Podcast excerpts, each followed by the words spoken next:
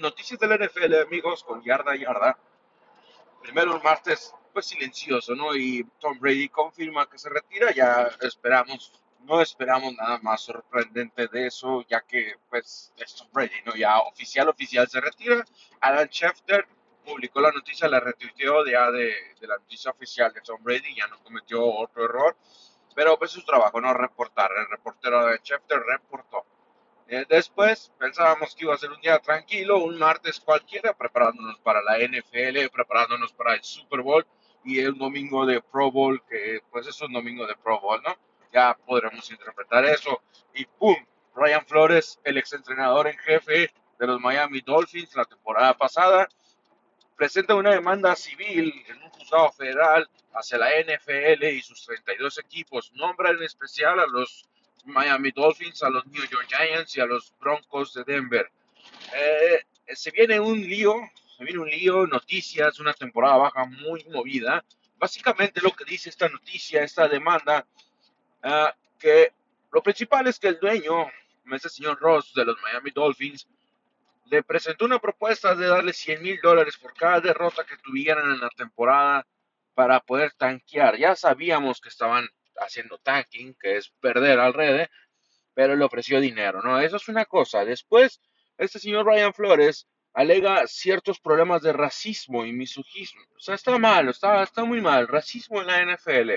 ¿Quién lo hubiera dicho, no? 32 dueños blancos o con mucho dinero eh, haciendo menos a las personas por el color, por su apariencia o cualquier cosa de ese tipo. Y eso está muy mal, ¿no?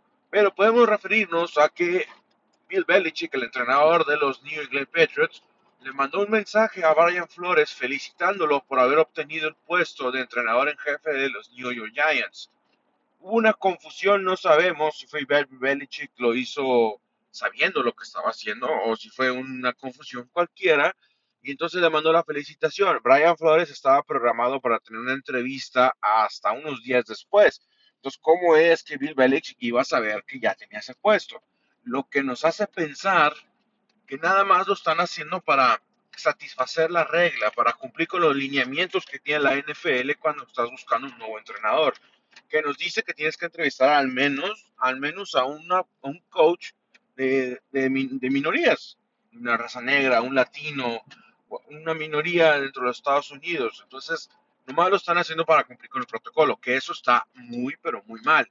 Después nos dice que en una entrevista que tuvo con los Broncos en el 2019, llegaron los altos ejecutivos de los Broncos, John Elway, alrededor de una hora tarde, y tenían una, una apariencia descuidada, inclusive hasta que habían bebido mucho la noche anterior. Mucha gente dice que eso no tiene nada de malo, pero sí tiene algo mucho de malo, porque estás hablando que estás entrevistando a alguien para el puesto, uno de los puestos más importantes dentro de tu franquicia y debes de darle la importancia.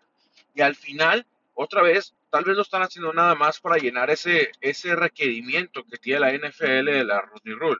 No sabemos y no vamos a saber. ¿Quién sabe qué es lo que estará pasando con la NFL?